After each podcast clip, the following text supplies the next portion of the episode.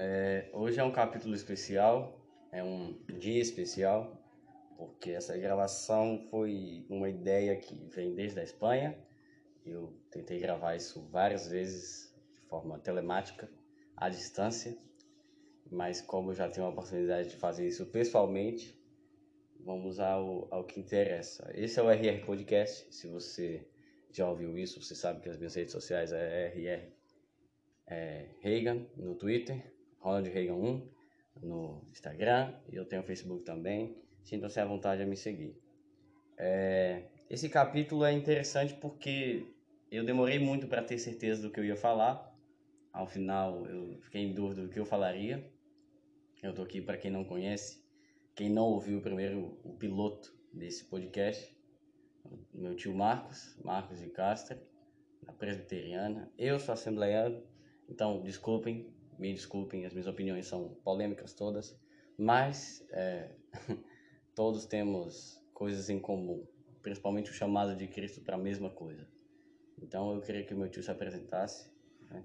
Pronto, é, graça e paz, é, para mim é uma alegria, eu sou Marcos de Castro, tá bom? A gente está aí nessa proposta né, bacana, eu sou pastor da Igreja Presbiteriana Aliança, mas isso não importa, tanto faz.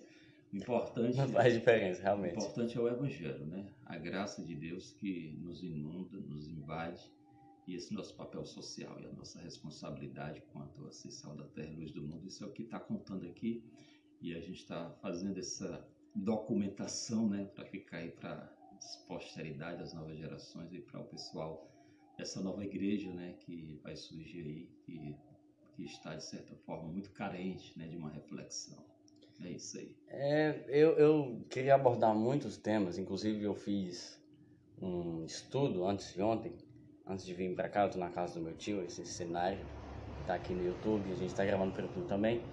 Na verdade, eu, eu tinha muitas é, dúvidas do que eu ia conversar, porque ele é um homem muito instruído, então eu queria perguntar sobre muitas coisas. Mas eu, eu fiz uma pequena lista de algumas perguntas e talvez eu não siga todas, me desculpem se eu não seguir as perguntas que vocês me mandaram, mas eu vou fazer algumas, pelo menos as que eu achei mais relevantes.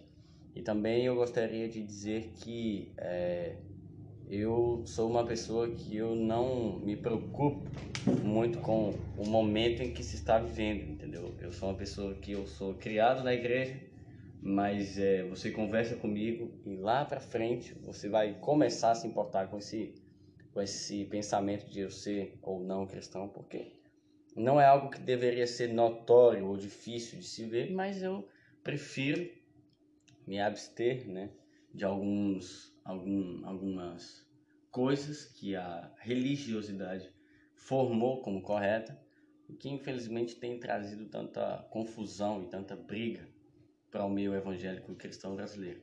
Eu também gostaria de dizer que eu sou um cristão. É, se você é ateu, seja muito bem-vindo. Você é tão bem-vindo quanto os, os outros cristãos. Então é, é importante eu dizer isso. Também eu gostaria de dizer que eu não apoio o Bolsonaro. Eu sempre digo Meu isso. Porque às vezes as pessoas escutam um cristão falando e falam, ah, tá aí, mais um bolsominion. Não, eu não faço parte dessa corja. Não sou de esquerda, não sou de direita. Sou de Cristo. Faz que naquela música do Titã. Eu sou de Brasília, não sou de Brasil, nenhuma pátria me pariu. Nenhuma ideologia, né? É verdade, não há Então, nenhum, nenhum desvio teológico, é, É só, ideológico aqui. É só graça e gente, seres humanos, entendeu? Que cuida de seres humanos. Se não for assim, esse ativismo sociopolítico religioso é a, a grande meleca, né? da igreja. É a mais grande meleca. Na minha opinião, acho que a- as cruzadas foram menos meleca do que esse socialismo básico que parte da nossa igreja tem e esse ultradireitismo que forma uma parte muito grande da nossa igreja. Eu, eu falo nossa igreja porque nós somos do corpo de Cristo. Nós cristãos temos a idealização de um corpo, independentemente da placa que você está usando, nós somos o corpo do mesmo jeito. E infelizmente tem partes do nosso corpo que é perigosa, é difícil, complicada e, e severamente complexa, porque eles fazem coisas que nós reprovamos, mas que nós não podemos influir, né? Então, entrando já no, nas perguntas, a primeira pergunta que eu escolhi, né, das muitas que me enviaram, é qual é a função da igreja no mundo? Porque assim, quando a gente fala de igreja, a gente sempre está acostumado a pensar ou na igreja católica ou na igreja cristã. Isso é de praxe, é bem básico. Todo mundo pensa isso, todo mundo tem o costume de pensar assim. Mas é, é, é importante dizer que existem mais igrejas no mundo, existem outras religiões. E, infelizmente, o cristianismo no Brasil é algo muito é, fechado só para os cristãos, cristãos ou cristãos mas é, existem muitas outras religiões que têm tantos ensinamentos tão bons ou até melhores alguns do que os nossos. Mas o que nos diferencia dessas outras religiões é que nós servimos ao Deus vivo. A nossa religião é só um, um, uma desculpa para nós dizermos que nós é, cremos na mensagem da cruz como a mensagem para a salvação do homem, não como uma justificação para os nossos erros não como uma desculpa para que nós erremos em algumas coisas, mas como a, a, o motivo, a motivação para que nós estejamos vivos. Né? Eu acho que essa é, é das grandes funções que a igreja tem no mundo é trazer esse reino de paz e de calmaria para a terra. Obviamente que nós vamos ser infinitamente mal julgados, né? mal interpretados a maioria das vezes, porque Infelizmente, a gente tem um, um exemplo de igreja meio polêmico, né, tio? Gostaria é, que desse eu, seu eu parecer. poderia dizer, ainda, a gente não está ainda na, na, nossa fala, né? Mas eu queria só falar que a religião, ela deveria ser, pelo menos a proposta dela é fisiologismo, entendeu? Da espiritualidade. É a gente tentar mostrar, né, de maneira social, aquilo que nos apetece na nossa interioridade, a nossa elevação espiritual deveria ter como experiência posterior a religião sadia. Só que a gente nunca consegue fazer isso. Quando a gente tenta mostrar a espiritualidade é pela religião que se tornou institucionalizada, aí o prejuízo é tremendo. Aí lasca, pra, né? Porque a gente está tentando mostrar uma coisa de natureza espiritual né, de maneira fisiológica, né, no contato. Só que nesse negócio, infelizmente, as, as nossas idiosincrasias, o nosso narcisismo atrapalha o processo. É né? aí de onde saem alguns movimentos em que privam, é, é, na verdade, posicionam a igreja como se fosse um lugar de, de ganho de dinheiro ou de busca é, por cura ou de busca por é, aconselhamento básico e simplista, sem visar aquilo que nos faz sermos quem somos, que é a obra da cruz em nós, que é aquilo que Deus já fez por nós. Acho que a parte da igreja brasileira crê que para que nós vai mereçamos né, a graça, que isso já é um erro clássico, o senhor pode falar mais sobre isso. Mereçamos a graça, a gente deveria ler a Bíblia, fazer um jejum, não ter nenhuma tatuagem no corpo, nunca ter fumado, nunca ter é, usado nenhum tipo de droga, nem entorpecente, nunca ter comido carne, nunca ter trabalhado no dia de sábado, nunca ter votado a nenhum presidente. Mas, é, tio, de onde vem esse erro de pensar que nós somos especiais de alguma forma? De onde vem essa ideia de que nós somos é, é, superiores. superiores? De onde vem isso? Especiais, né, todos nós somos, isso não diz respeito, né? É, entendeu? Por que, que nós, por, pelo fato de nós sermos religiosos entendeu? Acho que a questão fundamental, né, que a gente sempre esquece, é que nessa tentativa, né, de, de fisiologizar a, a, os nossos aspectos religiosos, a gente acaba, entendeu, agindo de maneira completamente equivocada, né? Então, eu acho que essas contendas, elas, elas vêm exatamente desse encontro, né, do nosso narcisismo, desse complexo Acho de que... inferioridade uhum. que encontra na, na religião, tá certo? Um refúgio. Aquilo que a gente chamaria na psicanálise de sublimação. A gente tem uma coisa ruim dentro da gente, e aí tem esse aspecto né, da, da psicanálise que eu acho interessante, que na psicanálise é uma coisa boa, a sublimação de alguma coisa ruim e a gente a gente canaliza essa energia ruim para uma coisa boa. A pessoa tem, uma, tem tendências de potencial de violência, aí ele vai ser um grande esportista na arte, né, tal, do, do boxe e tudo. Só que na religião, é, essa coisa é, é outra reverso. coisa, né? É reverso. Você, Faz mal. Exatamente aquilo que deveria ser bom, entendeu?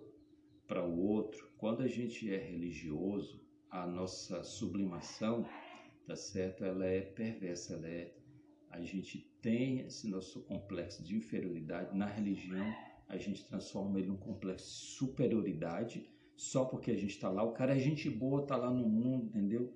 É um bêbado, esse, aquilo, outro. Deu uma crítica isso aí. A questão não é essa. A questão é que quando o cara conhece, sabe, a igreja, ele se torna um cara chato. Eles Exatamente. Assim, o cara quando era só um bêbado era Exatamente. Aí agora só porque ele está na igreja é um chato. Então, se a gente não, não trabalhar isso, esse complexo de inferioridade, porque só maltrata o outro, sabe, gente que está ferida. Então, o cara que não tem a sua vida resolvida, ele tem essa tendência de, em, se encontrando com a religião, especialmente o, o evangelicalismo é brasileiro, né, que tem essa coisa narcísica, né? Então, esse, esse narcisismo não tratado, né, porque tudo bem, do ponto de vista da psicanálise, o narcisismo é a nossa constituição do sujeito. No meu encontro contigo, eu estou pegando partes de ti para constituir o meu ideal de é vida. Isso, isso acontece também, de maneira isso, natural. E também, isso também nos forma, né? também nos faz quem somos. Isso, isso. O problema é que esse, esse narcisismo, entendeu? É, que deveria ser uma coisa natural na constituição do sujeito. Quando ele não é tratado, o que, que acontece?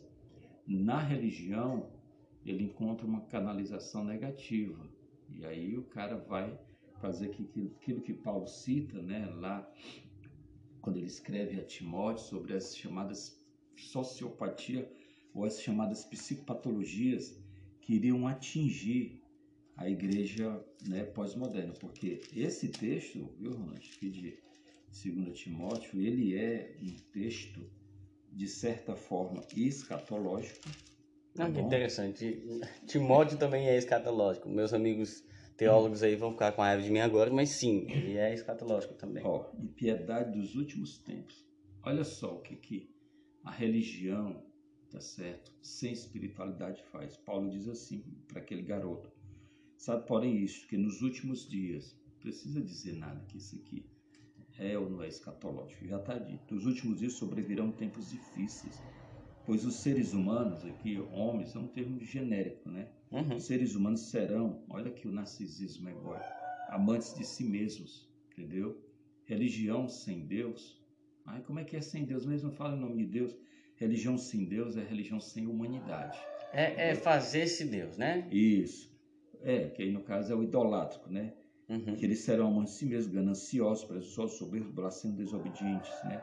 A pais e mães ingratos, profanos, sem afeição natural. Não tem aquela inclinação para os afetos naturais irreconciliáveis, caluniadores, sem domínio de si mesmo, cruéis e sem amor para com os bons, que é uma marca é, também. Então passa de ser simplesmente um pensamento para se tornar realidade em uma personalidade religiosa. Isso, exatamente. É a personificação. Essas psicopatologias que Paulo cita naquele tempo, né? E a gente está dois mil anos depois, em que as ciências da psique têm evoluído né, e consegue captar, é, captar tudo isso, mas Paulo já estava falando das psicopatologias há dois mil anos atrás. tempo, dizendo como era que essa junção das aspirações, das ideologias humanas junto da religiosidade, qualquer que seja ela, especialmente a cristã, porque a gente está tratando né, desse, desse, desse narcisismo cristão, né, dessa coisa egóica de se achar superior aos demais, eu não estou falando do Evangelho. O Evangelho, sim, é a verdade, a única verdade. Seguir Jesus, sim, é o único é, e é o mais é, fascinante projeto de vida para todos os seres humanos. A gente não está falando disto, a gente está falando dos aspectos mais sombrios da fé cristã no que diz respeito né, à religiosidade. Também, também a gente está é... tratando né, da função da igreja no mundo, Isso, do papel exatamente. social. O problema, Rudy, é que a maioria dos cristãos, eles não conseguem entender essa dinâmica do papel social. Eles acham que estão aqui como seres espirituais, é, que eles têm que te atropelar, mas isso, eu estou né? trazendo uma cobertura espiritual. A verdade está comigo, então eu vou te chutar. Tu é cachorro bom, se tu não quiser andar comigo, já é. Pois é, é infelizmente isso acontece na igreja exageradas vezes e isso é triste, porque nós vemos um Cristo que se reúne com prostituta, com samaritano, com é, é, judeus e gentios. E eu não vejo na escritura nenhum momento Deus falando, Jesus falando assim, não, mas peraí, você não pode andar comigo porque você é cobrador de impostos, você rouba os outros, você é um ladrão, então você não pode andar comigo. É, é tão é, doido que a pregação, para mim, o momento mais importante, ou dos momentos mais interessantes de Jesus na Terra, foi no momento antes dele entregar a alma para Deus, ele salvar um ladrão. Então você estava dizendo que você pode é, passar a vida inteira roubando, se arrepender dos seus pecados no último minuto e ainda assim encontrar Deus no céu? Sim, eu estou dizendo exatamente isso. É isso que eu quero dizer. Por que será que Jesus fez isso? Então, tem uma explicação teológica, mas eu vou dar a minha explicação, o meu ver dessa situação. Para mim, Deus fez isso, Jesus fez isso para mostrar que não é aquilo que você faz pela igreja ou pelo movimento cristão brasileiro ou pela sua religião que faz você ir para o céu. É o verdadeiro arrependimento, é a perca de si mesmo encontrando a obra da cruz. É você parar de dizer porque eu mereço, porque eu posso, porque eu sou, porque eu faço, porque eu isso e aquilo. E você para e pensa, poxa, mas provavelmente não seja tudo isso. Quando ontem teve uma live aqui no YouTube também, é, eu participei de um, de um, de um conclave com o tio Marcos, e ele falou sobre a ser luz no mundo. Quando Jesus fala que nós somos luz, ele não está dando uma alternativa, nem dando uma opção, nem uma sugestão. Ele está dizendo que realmente nós somos. Então essa luz pode brilhar de uma forma ou de outra, mas continua sendo luz. E, e isso é, é, é, doido porque nós vemos igrejas é, empurrando pessoas mais ao pecado que à cruz. Então, qual seria essa, esse posicionamento? Porque eu não sei o que eu faria. Não sei o que eu faria a uma igreja que me, que me empurra ao pecado, me deixando de lado só porque eu sou pecador. Quando isso é, é um motivo mais para que nós busquemos a cruz de alguma forma, em forma de servos de Deus. Né? A gente precisa buscar essa cruz servindo a Deus, servindo a Jesus. Mas é, é triste porque nós vemos isso em comunidades enormes. Né? É, o tio tem mais experiência nisso do que eu, mas é, é, eu vou terminar essa, essa explicação dizendo isso. Nós precisamos deixar essa, esse narcisismo egóico, como o tio já colocou, para pensarmos um pouco mais no que, que Deus pensa sobre isso, no que, que Jesus faria na nossa situação, porque às vezes a gente tem um amigo gay, a gente tem um amigo ateu, a gente tem um amigo lésbica, a gente tem um amigo de qualquer outra forma, em qualquer outra religião ou sem nenhuma religião, e a gente simplesmente passa por cima das nossas ideias para empurrar essas pessoas ao pecado ou ao, ao, ao ateísmo, dizendo que essas pessoas estão erradas, dizendo que essas pessoas estão completamente fora da graça de Deus, quando isso é o erro mais claro que existe. Inclusive, eu já queria é, é, colar na outra pergunta, que quando começou a, um movimento que nós consideramos hoje ser a igreja pós-moderna, quando foi, qual foi o, o start desse momento em que a gente era uma igreja muito unida, independentemente do que acontecesse, e nós nos tornamos igrejas completamente adversas, que não conversam uma com a outra, e não sabem conviver juntas, e não tem nenhum tipo de relacionamento, e é simplesmente uma confusão generalizada. Quando isso começou a acontecer?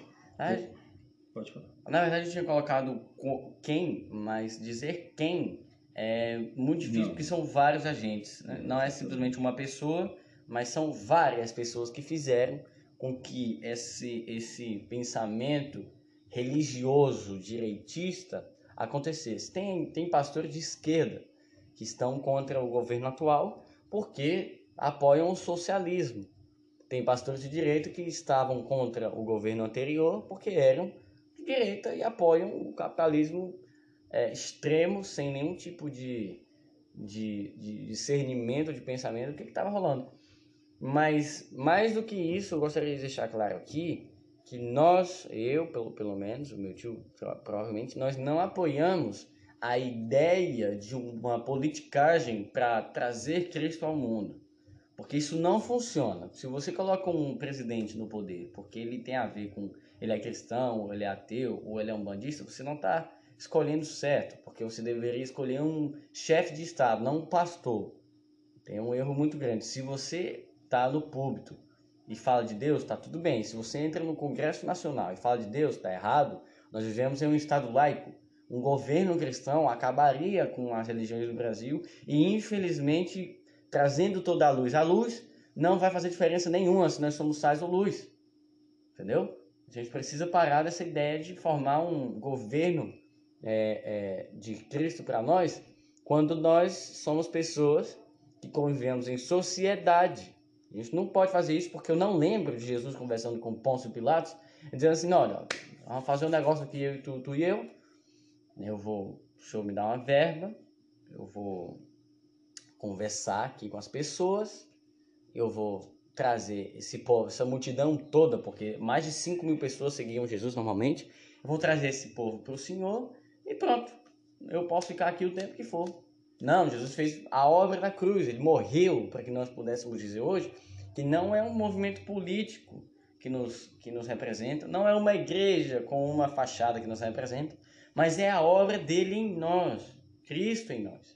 Então, tio, por favor, responda assim, é, Pode falar à vontade. Essa, essa beligerância né, que a gente chama, entendeu? ela se tornou muito forte no evangelicalismo brasileiro, porque é o nosso lugar de fala. Né? A nível mundial, entendeu? é muito vago fazer qualquer tipo de especulação. Tá certo? A nossa realidade mais próxima, né, no, no sentido de igreja como uma fenomenologia internacional é a igreja americana porque a igreja brasileira ela é né, uma réplica né, da igreja da igreja norte-americana. De modo né, que a, a, gente copia muito né, das as ideologias desde a década de 70 para cá as diversas manifestações é, da igreja norte-americana influenciaram, de modo que a gente viu isso muito mais claro, essa questão da modernidade. É, ficou né? mais óbvio. A né? modernidade tardia, a partir da década de 90, quando as teologias né, norte-americanas né, da espiritualidade da barganha, né, que hoje a gente chama de teologia da prosperidade. O que não é teológico. Isso, é só. A gente, ficar claro. Só por assim dizer. Né? Na verdade, são ideologias né, cristãs. E com o ingresso, isso é o geral, né? porque elas, ela tem as suas, suas interfaces, né? tipo teologia do positivismo, entendeu? É, teologia né, da prosperidade, tá certo? Teologia, tá certo, assim, do triunfalismo, então, são, são movimentos, são ideologias que desde a década de 90 elas vêm né, graçando o seu caminho e elas vêm se fomentando e tomando suporte cada vez maior à medida em que o ideal da igreja, estou falando de instituição, não é da igreja no sentido espiritual, daquela que Jesus contempla, daquela que ele está ali reorganizando, né, em Mateus capítulo 5, que ali ele está dando o decálogo de como deveria ser essa igreja, a partir das bem-aventuranças, que é o, o, nosso lugar de fala do ponto de vista das escrituras. Porque ou é as escrituras, então não é. A gente, sei lá, vai se ver aí qualquer outra divindade que não seja Deus. Até porque não é. O que acontece muito hoje Não é difícil. Claro que isso. As, acontece bastante. As idolatrias, e quando eu falo isso, não tem nada a ver com o catolicismo, as imagens, não. As idolatrias perversas, o culto imagético, conforme a realidade de Apocalipse capítulo 15, né? quando diz que as duas figuras emblemáticas, que vai ser o anticristo e o falso profeta, eles vão trabalhar muito o culto da imagem. Né? Então, como a gente vive fragilizado, isso vai ser muito forte, está sendo forte já a imagem, você vê que presidentes são eleitos por causa do culto à imagem. Né? Cara, Exatamente. Pá, pá, pá, Ideias políticas. Replicando, replicando, mentira, mentira, mentira, dita várias vezes. Pronto, já dizia né, Nelson Rodrigues, né, mentira uma mentira dita várias vezes acaba se tornando uma verdade. Isso, toda unanimidade é boa. Então há um processo de imbecilização coletiva quando a cultura da imagem né, fica. Então a pessoa passa a acreditar numa mentira. Né? Tá então as dinâmicas, até mesmo das terapias, eu já estou no contexto das terapias psíquicas, também trabalham em cima disso. Né? De, de, um, de uma audio, audio imagem, né? foca, você pode, você é o cara e tal, tal, tal. Quando a questão não é essa, existe coisa mais neurótica do que você dizer para um cara, tá certo, que precisa seguir adiante dizer que ele é aquilo que ele não é ainda, que ele precisaria ser, que ele precisa tomar umas decisões, do que ficar com esse massageamento diário. Então, a igreja, né, nesse período da década de 90, até antes disso, a gente, a gente acompanhou ali, né, os anos 80, e a gente vê que até ali, a, a igreja nível de Brasil, ela era mais uníssona, ela era mais unida. Eu sou do tempo que ainda vi as igrejas se unirem né, pela causa né, do social, quando houve algumas secas aqui no Nordeste, na década de 80. Os cantores da época eles se, se mobilizaram, pastores do Brasil todos se mobilizaram para ajudar as pessoas pobres do Nordeste. Era uma coisa incrível, tá certo? E hoje não tem mais isso, né? Depois do ingresso da, da, da teologia da individualização, da teologia de que você, que na época, de, na década de 90, tinha chamado a teologia do Deus na parede, né? Você pode, você tem que decretar. Deus é obrigado a te servir. É como se Deus fosse o nosso servo, não nós fôssemos isso. servos de Deus, né? Exatamente. Então, quando começou essa coisa da individualidade, de que agora eu posso ter um Deus à la carte ali, que eu reorganizo ele. É, eu edito Deus para mim. Exatamente. Quando as pessoas passaram a receber essa informação, o evangelicalismo, desses gurus né, da nova era gospel brasileira, quando, desses gurus. E o pior é que o projeto de poder deles, né, que é muito falacioso, que eles são excelentes falastrões. Mentiras bem contadas, né? Isso. né? Então, isso associado com a problemática da alma brasileira, né, que a alma brasileira ela é uma alma mística, ela é uma alma esotérica, da a nossa cultura, né, com todo respeito das questões esotéricas, da, das questões afrodescendentes, entendeu? Do imaginário popular, toda essa coisa associada ao evangelicalismo, com as questões importantes das implicações psíquicas, tipo ela, né, que esses gurus vão trabalhar a é, tua ganância, essa, essa... o teu medo, não é isso? Essa é a, é a tríade, né, que o senhor explicou. Exatamente. Então, como eles sabem trabalhar ganância, medo e culpabilidade, entendeu? Nesse sentido, quando essas coisas foram, sabe, ganhando espaço na nossa frágil psicosfera religiosa, pronto, a igreja pós-moderna, ela entra nesse momento numa lógica de mercado, né? E Nossa, aí, isso é muito triste. Ela é deixou de ser é isso aquilo que Jesus disse, pois sois o sal. Vocês estão aqui para mudar a realidade. O sal chega, entendeu? Para preservar o estado de putrefação, para aniquilar, entendeu? Para modificar, tá certo? Então, para ser diferente. Exatamente. Vós sois a luz do mundo. Então vocês estão aqui para dar as respostas de natureza espiritual e devolver para as pessoas a esperança de que de fato, né, há um Deus, há uma salvação a coisa melhor do que a gente né, esperar só nesta vida. Então, quando isso é tirado de cena, né, da, da proposta da, da, igreja, que a gente está falando já nessa da função da igreja, a gente esquece isso, entendeu?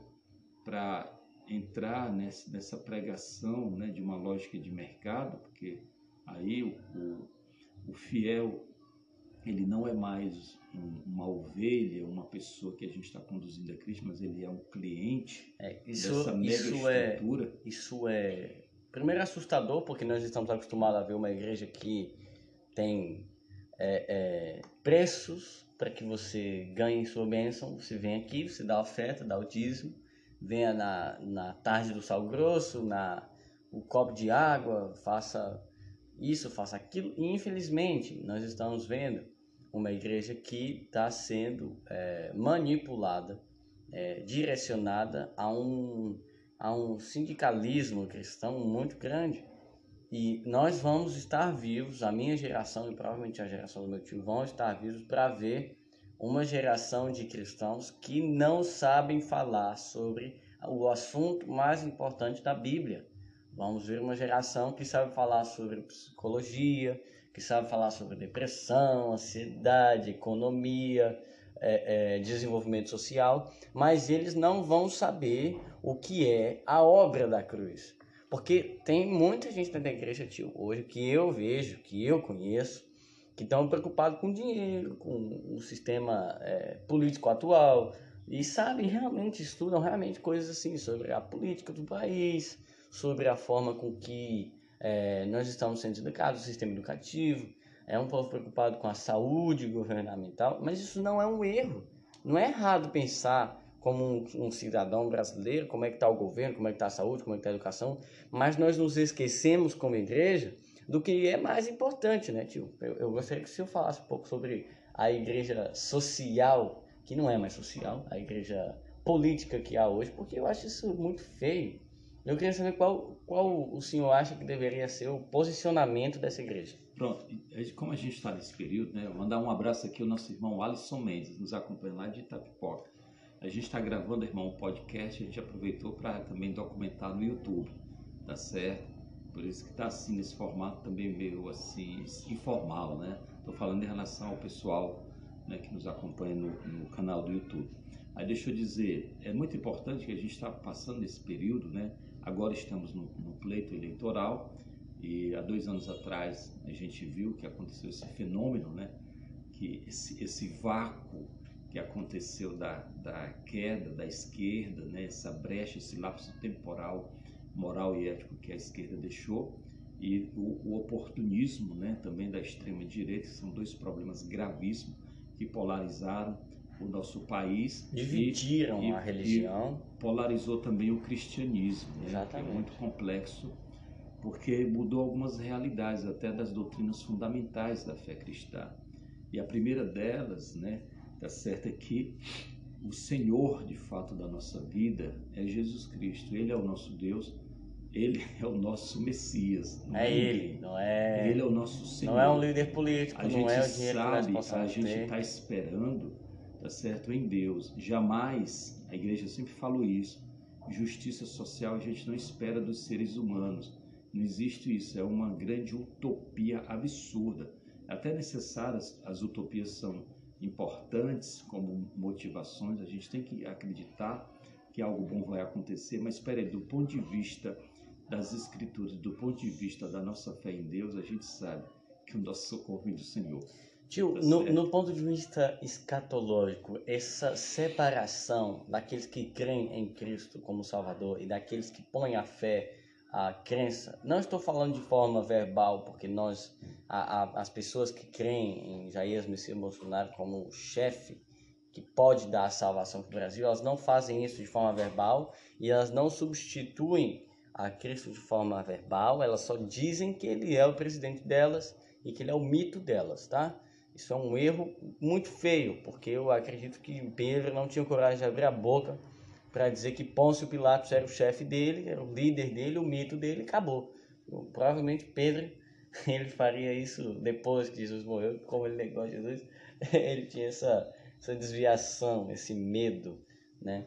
Essa ideia, né, de, de sempre é, fazer essa confusão sobre a prioridade do Evangelho, sobre as ações de Deus sobre os seres humanos, aconteceu. Quando Jesus veio, de fato, eles confundiram tá bom? o Tem... Messias, que o reino dele não era daqui, com o Messias, um Tem grande... aquela cena quando ele ia subir aos céus, né? Pronto. Pedro. É Pedro. Com, com um grande interventor humano. Eles esperavam Jesus como um grande interventor humano.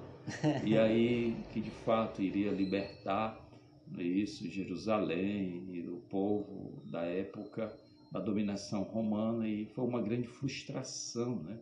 Jesus disse, não me leva mal, gente, meu reino não é daqui. Então, você vê o caso lá de Salomé com seus dois filhos, Senhor, quando assentaram no teu direita reino, bota o filho à direita e à esquerda. Meu Deus.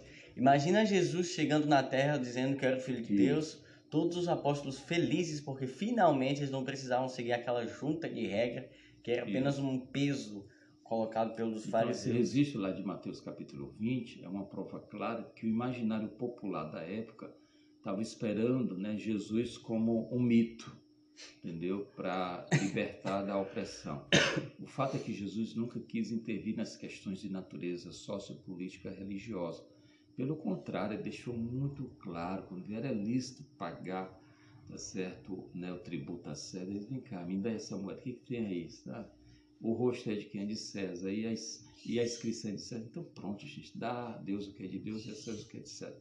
Jesus sempre colocou, entendeu, uma divisão muito clara sobre isso, e não colocou o reino de Deus em competitividade com o reino de César. É porque realmente não é preciso, né, tio? É, não há necessidade, tá bom? A igreja tem que ter essa clara distinção, tá bom? De saber que a gente pode trafegar sim sobre os dois mundos, sobre o mundo de César e o mundo de Deus. E Jesus assim o fez. Ele não quis, ó, não estou aqui para concorrer com ninguém, não. Vocês dão a César o que é de César. Acabou-se. A gente está aqui também como cidadão da terra e como cidadão da terra nós temos os nossos deveres e também não é isso as nossas é, os nossos direitos está num estado democrático de direito tá bom portanto a gente é livre para fazer as nossas escolhas políticas e tudo sem nenhum problema bacana isso daí a questão é quando a gente faz essa mistura a gente pega o mundo de Deus entendeu? Invade o mundo de César e diz agora o mundo de Deus vai tomar o mundo de César. Quando a gente faz isso sem autorização do Pai, porque essa é uma questão escatológica que Deus é que vai resolver quando, entendeu? Estabelecer o milênio que vai ser o reinado de Cristo sobre a terra. Aí ele vai reinar isso. realmente. Aí lá ele, nós vamos ter sim justiça social. Até lá, irmãos, é só cacuete, entendeu? Vai ser é só, só cascudo. Isso, não tem esse negócio. Porque não é a nossa missão, a missão, o papel social da igreja não é esse, não é mudar a sociedade pela dominação de todos os poderes desta terra. É um grande equívoco. É um dos maiores erros que a igreja pode Jesus cometer. não disse isso, nosso reino não é daqui. Se ele disse, o meu reino não é daqui, se a gente de fato segue a Jesus, a gente tem que compreender nesse sentido. Então, o que, que eu entendo? A igreja pode sim é, se manifestar de maneira política, pode e deve sim. Até porque nós somos né, pessoas políticas, a gente sabe que nós damos essa autoridade.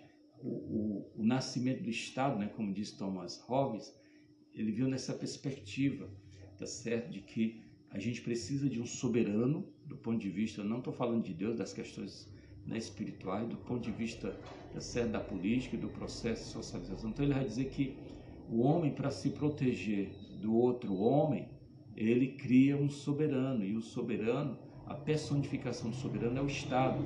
Então o Estado é aquele que vai nos proteger tá certo? Do outro que me que me amedronta. Então o estado ela é, é uma criação a partir dos nossos medos.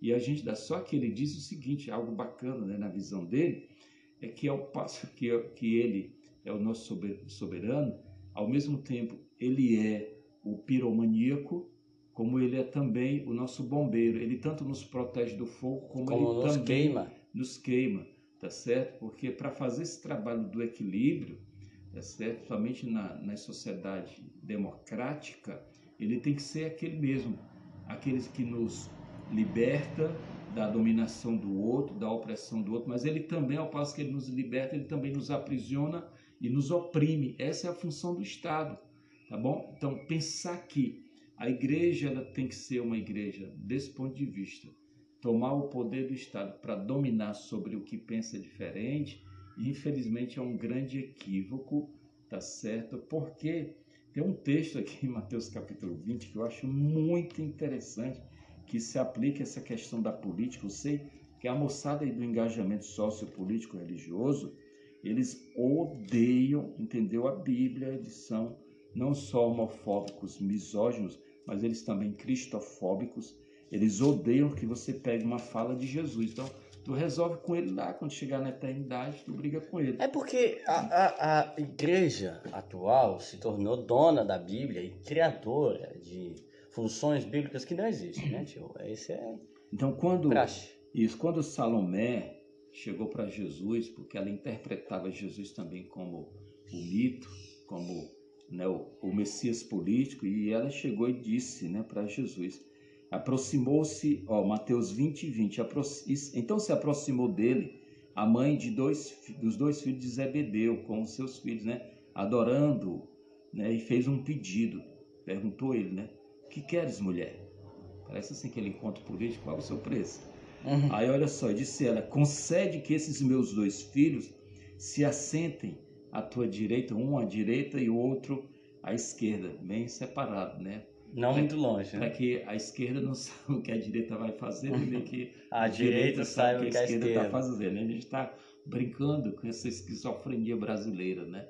Se você diz que é de direita, mata ele. Se é de, se é de Esquerda, esquerda, mata também. Mata esse, esse maconheiro. esse grande besterol, né? É um, que uma a igreja confusão. tomou partido. Então ele diz, né? No teu reino, Jesus, porém, respondeu: Não sabeis o que pedis. Jesus fala para Salomé como fala para a igreja brasileira hoje. Sua Vocês não Salomé, sabem nem o que vocês É. estão falando. Dona Salomé brasileira, vocês não sabem o que vocês pedem. Podeis vós beber o cálice que eu estou para beber? Ele está falando do reino dele agora, espiritual. E ser batizado com o batismo que eu estou para ser batizado, que era a morte, para perdão dos pecados? Responderam-lhe, "Po- podemos. Disse-lhe Jesus, na verdade, bebereis o meu cálice, mas ao assentar-se à minha direita ou à minha esquerda, não me compete conceder, porque Jesus estava falando do reino espiritual. Esses lugares pertencem àqueles a quem o meu Pai os preparou. Quando os dez ouviram isto, se indignaram contra os dois irmãos. Então Jesus, chamando-os a si, disse, porque eles também estavam querendo um lugarzinho lá, viu? Lógico, os apóstolos queriam uma Não é porque fezinha. eles eram espirituais aqui, não, que eles ainda não tinham entendido nada. Como é que pode os caras só andar, só chegar na nossa frente? Ainda mandaram a mamãezinha, né? pedir. Aí o que, é que Jesus disse? Se bem sabeis que os governadores dos gentios dominam sobre né, dominam e que os grandes exercem autoridade sobre eles. Não será assim entre vós. A igreja não tem esse poder, não deveria querer esse poder, tá certo? É Jesus está falando, resolve com ele, viu, irmão? Aí a você- igreja no aí sentido, Você vai e fala com Jesus. e- Você que apoia o mito, você que apoia o PT, você que apoia o governo, você que apoia o antigo governo, você que apoia uma ideia política e a outra também. Presta atenção que não é assim que a gente vai conseguir Aí fazer as ele coisas. diz assim, ó, pelo contrário, todo aquele que quiser entre vós né, tornar-se grande, seja o servo, entendeu? Seja servo. Para Deus você é grande quando você serve. E quem dentre vós quiser ser o primeiro, seja o vosso escravo. Então ele aqui quebra o paradigma de que nós, Isso. para sermos grandes, temos que termos muitas coisas Pronto. e parecermos grandes. Tem essa não, viu? Versículo Pode. 28, Mateus 20, 28. Tal como o filho do homem não veio para ser servido, ele que diz, mas para servir e dar sua vida em resgate de muitos. Acabou-se. Então, essa ideia desse engajamento sociopolítico, religioso, ideológico, para execrar, para maltratar o que pensa diferente, desculpa, irmão, não tem respaldo nas Escrituras, nem na obra da cruz. Jesus não morreu, entendeu? Para dar para a gente autoridade dominação sobre as outras pessoas, não. Escute bem. Eu estou dizendo que não é essa a proposta da, da cruz, mas que a gente deve sim, sim, como cidadão, participar disso, ter os nossos posicionamentos sobre alguma coisa, porque eu falo de papel social da igreja, tá certo? Pelo menos é o que Paulo diz, né, lá em Romanos no capítulo 12, sobre essa questão da mudança. Ele diz: Não vos conformeis com este aeon, com esse mundo.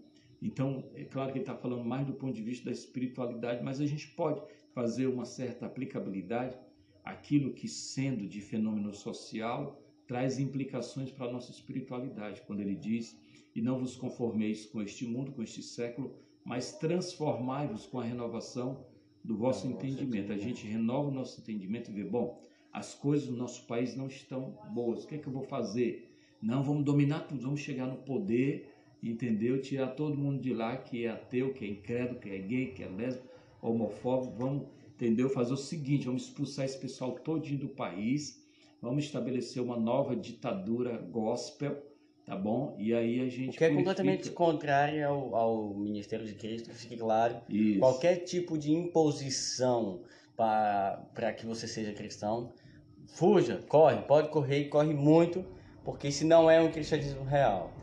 Então a gente estabelece aqui um novo Reich, o terceiro Reich hitleriano, que não foi possível, né? Porque a Inglaterra invadiu a Alemanha e Hitler teve que se suicidar, mas ele queria que o terceiro Reich, né, isso fosse um governo alemão de mil anos e através disso ele iria purificar o planeta, matando todo mundo, estabelecer uma nova ordem, uma nova etnia, que seria a raça ariana, Esse pensamento é um pensamento pagão, anticristão, do espírito do anticristo, que domina, irmãos.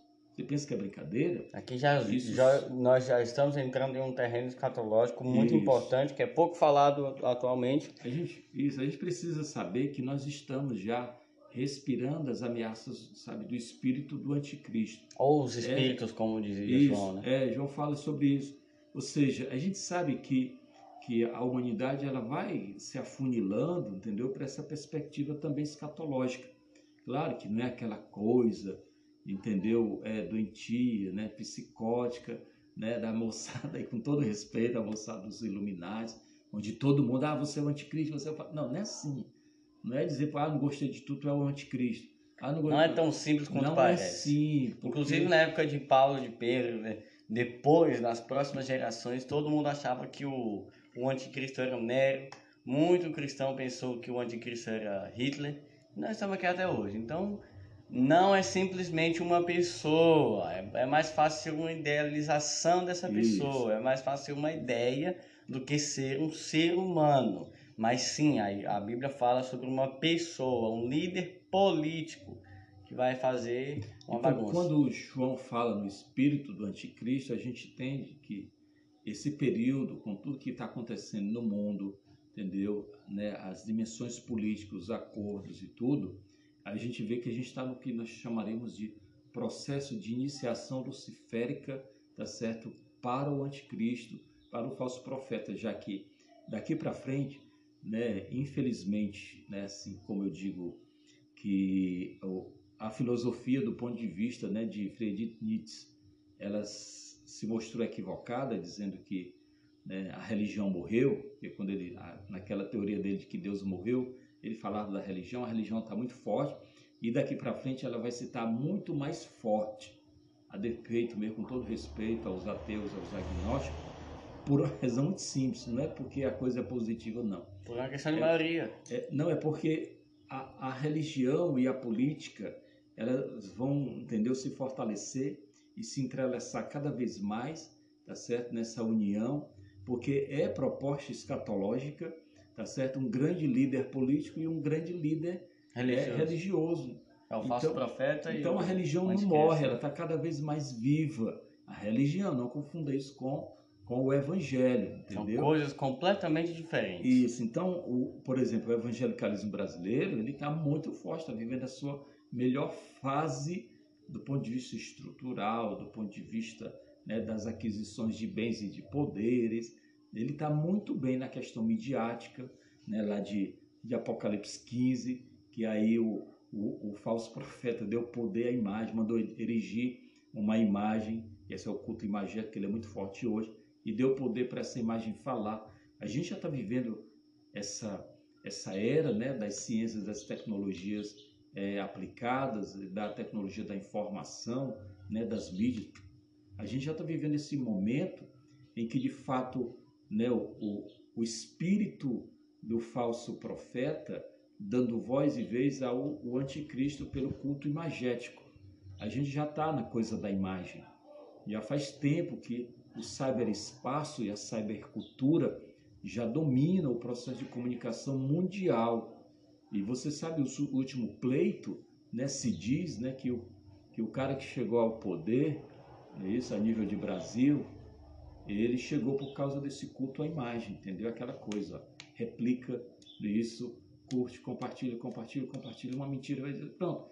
O culto imagético é isso, tá certo? A promoção né, da, do, do anticristo, do falso profeta, ele vai, né, do, do falso profeta do anticristo por parte do, do falso profeta vai se dar nessas dimensões. Então a gente está nesse processo, entendeu? Ah, já é o final? Não, não sei, só sei dizer que a gente só tem que estar atento.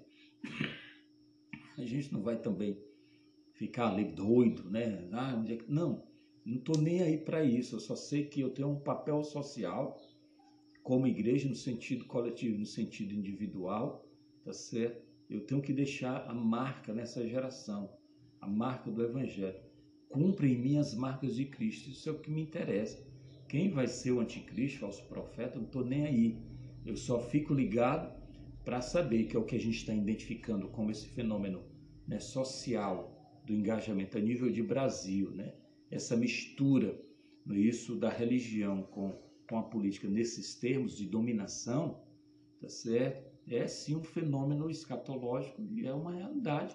O que, que também, é, é, também é preocupante, né, tio? Porque nós vemos uma igreja que está mais preocupada com, com a terra, com o reino terreno, com o que nós fazemos aqui, do que com aquilo que nos espera lá no céu. Então, nós estamos vendo uma igreja que está preocupada com política, com socialismo, com, com desenvolvimento humano, com tecnologia, com matemática, com ciência, com tudo, menos com o que mais deveria nos importar, que é a vida do Cristo, do Rei dos Reis, Senhor dos Senhores, com o nosso Deus.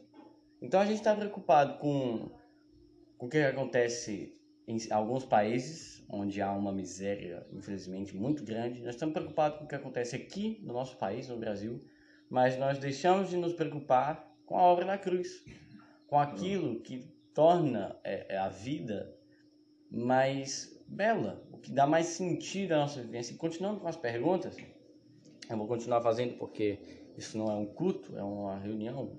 Deixa eu só mandar aqui um abraço, nossa irmã também, Fran Pequena, irmã pequena da nossa igreja, né, que nos acompanha ali. Bom dia, minha irmã. Seja bem-vinda. Pois é, eu, eu queria continuar com o pensamento, porque já, já entramos no campo escatológico, não queria sair dele, porque isso é importante. É um tema que é pouco conversado, e como professor de teologia a gente tem que aproveitar, né? Tio, para o senhor, qual é o maior sinal da salvação de alguém? Qual da vida de alguém? Qual, qual é esse ponto, essa altitude, alguma coisa que a pessoa faz, se nota no corpo, é algo que a gente percebe com o modo de falar. Qual é o sinal de que. É, exatamente, isso mesmo. Qual é o sinal de um, de um ser, de uma pessoa que aceitou realmente Jesus e que está vivendo uma vida. Uma é vida muito simples, né? A gente está vivendo essa, essa experiência, isso é teológica, né? Das Escrituras, porque a gente está sempre relendo os evangelhos. Para mim, como eu, tenho ouvido falar desses dias, que a chave hermenêutica para a interpretação da vida é Jesus Cristo. Então é o que Jesus fala. Eu não poderia falar disto, de como é que a gente identifica qual é o aferidor, o aferidor da nossa espiritualidade, sem falar, tá certo, das bem-aventuranças. Então, não tem como a gente dizer que a pessoa de fato é espiritual se ela não reconhece né, a primeira bem-aventurança, que é muito simples. Bem-aventurados né, os pobres de espírito, porque deles é o reino dos céus. Não estamos falando de dinheiro aqui. Não é pobre de grana, não é Isso, pobre de situação social. Confusão, o né? povo confunde. Tem muito pobre de espírito que é multimilionário, bilionário. Isso. E tem a mesma imagem que eu, que sou sem grana, e você tem. Não é uma questão de dinheiro. Explica melhor. Então, o pobre de, espírito é o que reconhece seu estado que a gente chama de catastrofismo espiritual, que a nossa vida sem Deus está numa situação de miséria existencial espiritual, mas ele reconhece isso.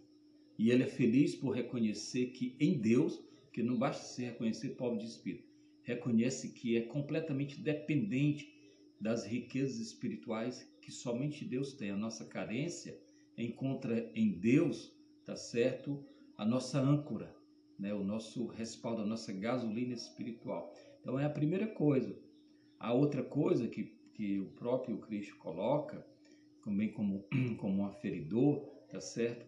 É a questão né, da misericórdia, bem-aventurados os misericordiosos, porque também a misericórdia ela tem a ver com o nosso estado de miséria espiritual, tá certo? Então, aquele que é misericordioso é aquele que em olhando para si, reconhece a sua miséria espiritual, que a gente fala de misericórdia falando da graça.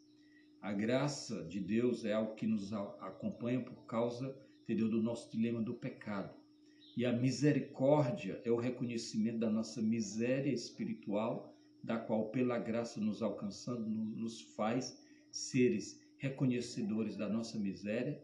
E quando esse reconhecimento nos atinge pela graça, que é exatamente essa bondade de Deus que nos atinge por causa da permanência do pecado em nós, aí a gente se torna feliz porque é, é misericordioso, porque eles alcançarão a misericórdia, que é um outro quesito importantíssimo, como um aferidor da espiritualidade. Então, todas as bem-aventuranças, entendeu? Que a gente pensa que são quesitos apenas, ah, ali é um textinho romântico, sabe? bonitinho, é, só que fofo, não é. legal. Você vê que é coisa de um aprofundamento absurdo. O fato, né, como ele diz aqui, bem-aventurado os que choram, é no sentido, né, desse nosso quebrantamento de gratidão, não é o chorar só porque você é melancólico, não é isso, porque conversão não é quando você chora, conversão é quando você muda. E esse choro aqui não é esse choro do psiquismo, né? Mas é, ele é um choro do reconhecimento, da gratidão, do reconhecimento que nós nada somos, mas que somos atingidos por Deus, por essa graça salvadora. Ali é porque tá encerrando. Tudo bem. É, essa é a primeira parte. Não, está encerrando não, é só. Mas aí você daqui... reinicia, né? É, reinicia. Essa é a primeira parte né, da minha gravação do podcast, então é, vai ser editado tudo isso. Quero agradecer a sua presença até agora. O relógio está marcando 55 minutos. Então eu vou voltar a gravar a segunda parte agora. E fiquem com essa e espero que gostem. Mas continua, né? Ali no YouTube, né? Sim, continua. Então, como a gente. Pois é, então, como a gente estava dizendo, né, a aferição do ponto de vista da fala de Jesus. Eu poderia estar trabalhando as cartas paulinas para falar, somente as cartas pastorais, para falar de outro aspecto mas muitas vezes as cartas pastorais são interpretadas só pelos aspectos religiosos da igreja local, de usos e costumes. Então, vamos direto logo na fonte, para ninguém dizer, não, aí você está deturpando. O próprio Cristo é que está falando sobre a aferição da nossa verdadeira espiritualidade, que ela, sabe, se metamorfoseia na nossa, num certo fisiologismo de uma atitude humana que é espiritual porque é humana não é porque é espiritual, porque você é religioso, é um chato da religião, que para você poder mostrar que você é, é, espiritual, você tem que execrar o outro, você tem que dizer que o outro está errado, tem que estar tá apontando o dedão do inferno para o outro. Para você tem que ser tem o tá, Tem que estar tá dizendo para ele, não, porque você é gay, então você vai para o inferno. Não, é. você, você tem tatuagem, você vai para o inferno. Não, você tem piercing, você vai para o inferno. Você, você, qualquer coisa que você fizer que não tiver parecimento ou qualquer tipo de é, misticismo naquilo, você vai para o inferno, né? Somente mais dois textos, que esses textos são fundamentais, que é o texto da pureza de coração. A pureza de coração é um grande aferidor também, tá certo? Para aqueles que... Porque o resultado da pureza de coração é a gente ver Deus. E isso é muito complexo, entendeu? Para a vida de um religioso. Porque ele não consegue ver Deus. Não entra na cabeça dele. Ele só né? vê o cão na vida do outro, entendeu? Então, para um, um, um, crente que só vê o cão na vida do outro, ele nunca entendeu espiritualidade. Ele é um mega religioso. Para o judaísmo da época de Jesus, ele é nota 10. Quesito religião judaica na época de Jesus, os atuais, entendeu? Seriam o primeiro da fila, tá certo? Mas para Jesus, ele diz: olha, bem-aventurados, só são felizes os puros de coração. E a pureza de coração são em vários aspectos, não só no aspecto da justiça de Cristo que, que nos alcançando nos faz justificados diante de Deus. Portanto, purifica o nosso olhar, o nosso coração. E o resultado desse olhar purificado diz respeito a como a gente enxerga a vida, como a gente enxerga o outro. Tá certo? Porque se eu puro de coração, eu vou enxergar Deus no porvir, mas a realidade do porvir, ela se fisiologiza nessa minha realidade de o que é que eu vejo quando eu vejo o outro. Quando você vê o outro, o que é que você vê? Ah, você vê o cão, desculpa, irmão. Você está vendo o que está dentro de, do seu coração. É, é, é, aquela velha história é o que, que a te gente ocupa, né? vê o que a gente é, né? Pronto, a gente exatamente. tem, a gente se aproxima daquilo que a gente é. Então é e um outro ponto importante, que é o versículo 9 da, da bem-aventurança, que é a pacificação. Bem-aventurados pacificadores. Porque se o puro vê a Deus, os pacificadores têm uma coisa, sabe, fundamental, que é a paternidade, né? a filiação. É, já não é um, um mecanismo de defesa. É, os pacificadores, né? Jesus disse que eles serão chamados. Esse é meu filho. Esse daí é meu filho. Você está entendendo? Só os pacificadores. Aí já acaba com aquela ideia de, um, de uma igreja, né, de um ideal cristão contemporâneo, pós-moderno, militarista, beligerante, egoísta, concorrencial, entendeu? Que vai para o trucidamento do outro, que vai, entendeu? Que cria forças, que divisões dentro da sociedade. E todo mundo acha que isso é normal, que a igreja brasileira criou esse fosso, essa divisão, né, dentro da sociedade brasileira, e aí todo mundo acha que isso é normal, mas ninguém quer refletir, meditar sobre essa bem-aventurança que diz que bem-aventurados são os pacificadores. Não é os beligerantes, não. São os pacificadores que é, vão ser chamados a, filhos a de galera Deus. que gosta de uma briga, que gosta de uma confusão, que, que vai para algumas manifestações para confusão mesmo, eles esqueceram desse versículo que Jesus estava falando, não era eu, não era Paulo, não era Isso. João, não era Judas, foi era Jesus que estava falando. E para esses aí, não se iluda, irmão, entendeu? Se os filhos do reino são os pacificadores, que são chamados filhos de Deus, os filhos das trevas são os infelizes, que são beligerantes, que são militaristas, que Eu falo- partem para o confronto, Eu falo sobre entendeu? isso em outro defesa.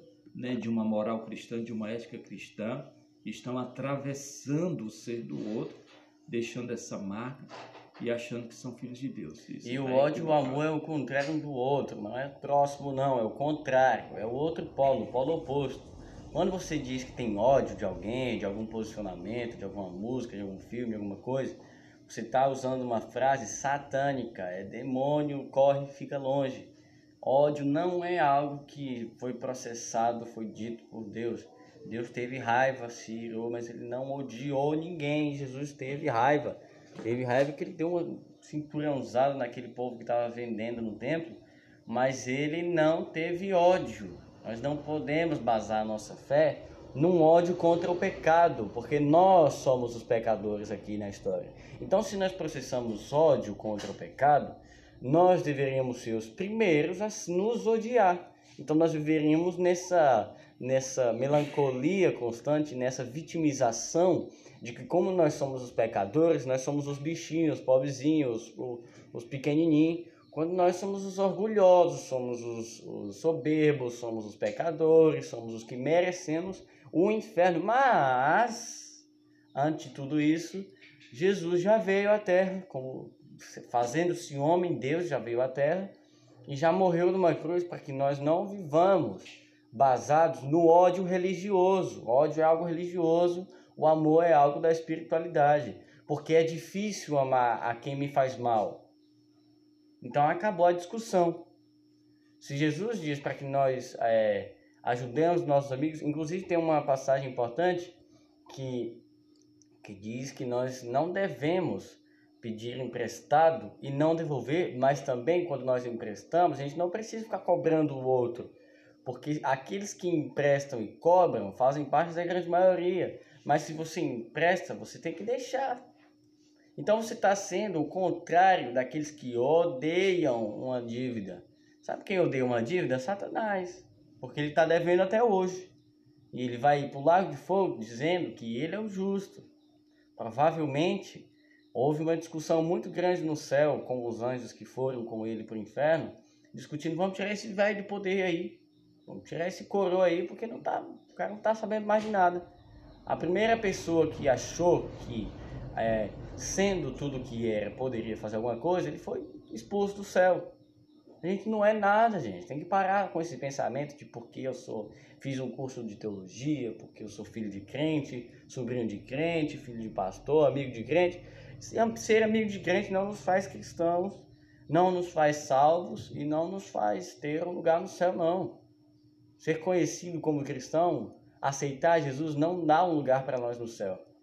Não se esqueçam que Jesus morreu para que nós tivéssemos salvação, mas que essa salvação ela não nos dá liberdade para que nós expulsemos as pessoas das igrejas por causa de homossexualidade, por causa de tatuagem, por causa de brinco. Então, eu queria chegar na última pergunta que para mim é a mais importante. O que é a graça de Deus, tio? Eu queria acabar com essa pergunta. Você que está ouvindo no podcast já vai acabar, falta um pouquinho. Não tenha pressa em sair. Pronto, então assim, não dá para a gente é, teologizar porque complica muito mais, tá certo? Mas eu costumo falar da graça nessa expressão, que Deus é Pai e nos ama com amor de mãe, né? É uma maneira bem simplista da gente tentar explicar isso, tá certo? Mas a graça, ela é um, um remédio curativo né, de Deus. No momento, no primeiro momento, foi ela a gasolina que motivou o Pai a nos atingir né, com esse amor na pessoa do Filho, Jesus Cristo. Portanto, ela é anterior, a graça ela é anterior até a, a obra da cruz, porque a graça são os primeiros pensamentos de Deus. Se eu vou criar alguém, né? tem uma especulação que diz. Então, para me criar alguém, eu tenho que prover ele de livre-arbítrio. Mas se eu prover de livre-arbítrio, ele vai ter liberdade de escolher o outro.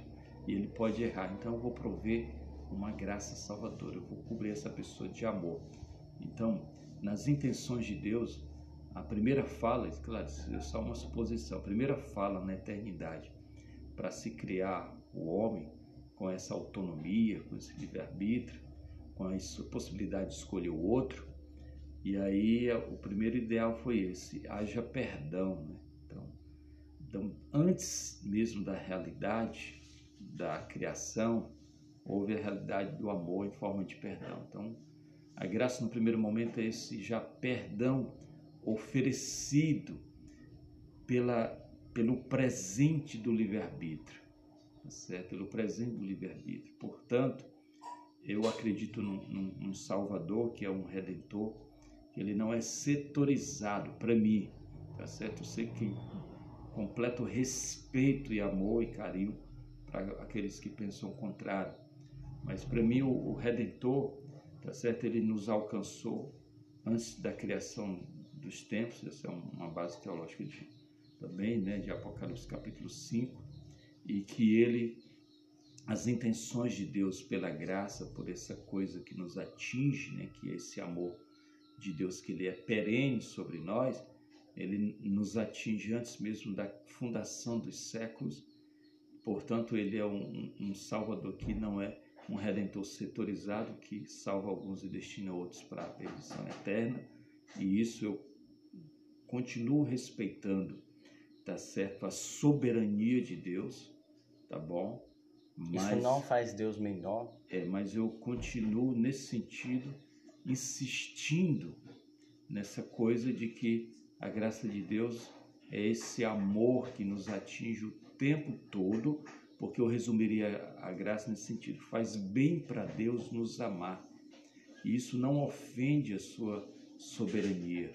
Então, como faz bem para Deus nos amar, Deus está sempre provendo pelo seu amor, como Paulo dissera, né? Eu sei que outros vão interpretar diferente, que onde habitou o pecado superabundou a graça, não como uma concessão para o mesmo, o pecado, mas como um remédio curativo para neutralizar a dominação do pecado em nós. O vício do pecado. Isso, né? de modo que o, o, o amor de Deus é essa graça que o tempo todo nos atinge, nos atingiu numa eclosão poderosa por ocasião da encarnação do Verbo. Né? Isso, e na, naquele momento se torna, né, a gente experimenta o fisiologismo da graça, que é o Cristo em nós, que é o Emmanuel, o Deus conosco e a partir dali essa presença se fisiologiza pela pessoa do Espírito Santo em nós, que está operando os aspectos da graça, mas que hoje essa graça ela precisa né, de uma realidade fisiológica cada vez mais clara através da nossa vida. Portanto, a graça ela é atemporal e ao mesmo tempo ela também é temporal porque ela se torna vida nós, de modo que nós somos encarnação do amor, encarnação do perdão, nós somos encarnação, entendeu, das marcas de Cristo, não é isso? Nós somos encarnação da esperança de Cristo, Cristo em nós a esperança da glória, e nós somos esse movimento do próprio Cristo nessa terra pela graça de Deus, como um privilégio em nós, não como um imperativo, ah, eu tenho que ir, tenho que ir para poder eu entrar naquela coisa, né, narcísica, de superioridade porque eu estou fazendo. Não, tudo é privilégio, é graça de Deus e que, portanto, sendo alcançado por isso, tá certo? a gente não se cansa de fazer e de, e de declarar esse grande amor de Deus. Então, para a gente encerrar, né, a graça é essa fundamentação do amor de Deus, esse atingimento do amor de Deus. E que em nada, para aqueles que vão questionar, e nada ofende a justiça de Deus, tá certo? Nada, porque eu sei que sim, que a questão né, do pecado e da culpabilidade, a ação de Deus sobre nós é de forense judicial, né? Porque a justiça de Deus cobra um reparo sobre o pecado que atingiu sim, não é isso? A santidade de Deus, tá certo? Nessa liberdade da escolha do homem, mas ao mesmo tempo que o Filho é esse advogado que nos, nos perdoa, que nos advoga e apresenta ao Pai, tá certo? A sua justiça para nos justificar e que o Espírito Santo, nessa ideia forense judicial, é aquele que opera essa justificação, tá certo? Nos atingindo o tempo todo para esse ideal do Pai, para a justiça, que é exatamente a pessoa do Filho, conforme Paulo diz em Efésios 2,10, que nós somos cri, é, criatura dele, do Pai, criados em Cristo Jesus para as boas obras né, que Deus preparou de antemão para que nós andássemos nela. Então, a graça é esse remédio curativo e, ao mesmo tempo, é essa gasolina que nos movimenta para que, vivendo as marcas de Cristo, a obra da cruz em nós se torne também uma realidade soterológica na vida do outro. Não é que eu salve ninguém, mas é que eu sou uma encarnação do amor, do perdão, uma encarnação da graça nesse mundo. Eu não posso ver graça de outra maneira a não ser nessa coisa em mim, do Cristo em mim, a esperança minha, a esperança também para a vida do outro, tá bom? Então eu queria agradecer a você que chegou até esse final, a, a poético, lindo, fofo, romântico falando aqui sobre a graça de Deus. espero que você é, seja abençoado. Eu queria pedir que o Senhor fizesse uma oração pela audiência. Então, Deus, muito obrigado. Te peço pela vida de todos, as pessoas que estão agora no ao vivo, mas também aquelas que vão estar assistindo a posteriori o podcast, tá certo? Como também a nossa documentação aqui no canal do YouTube. Eu te peço uma bênção sobre eles sobre os que estão agora, suas famílias, seus lares, planos, os propósitos, e que a tua graça salvadora possa estar invadindo a todos, os de agora e os que vão assistir a posteriori, os que vão ouvir o áudio aqui, qualquer parte do planeta, que receba essa bênção da graça salvadora sobre as suas vidas, em nome de Jesus. Amém. Amém. Então, você já sabe, comparta com seus amigos, siga o meu tio Marcos de Castro, em nome de Jesus. Muito obrigado por ser essa pessoa maravilhosa. Em nome de Jesus, falou.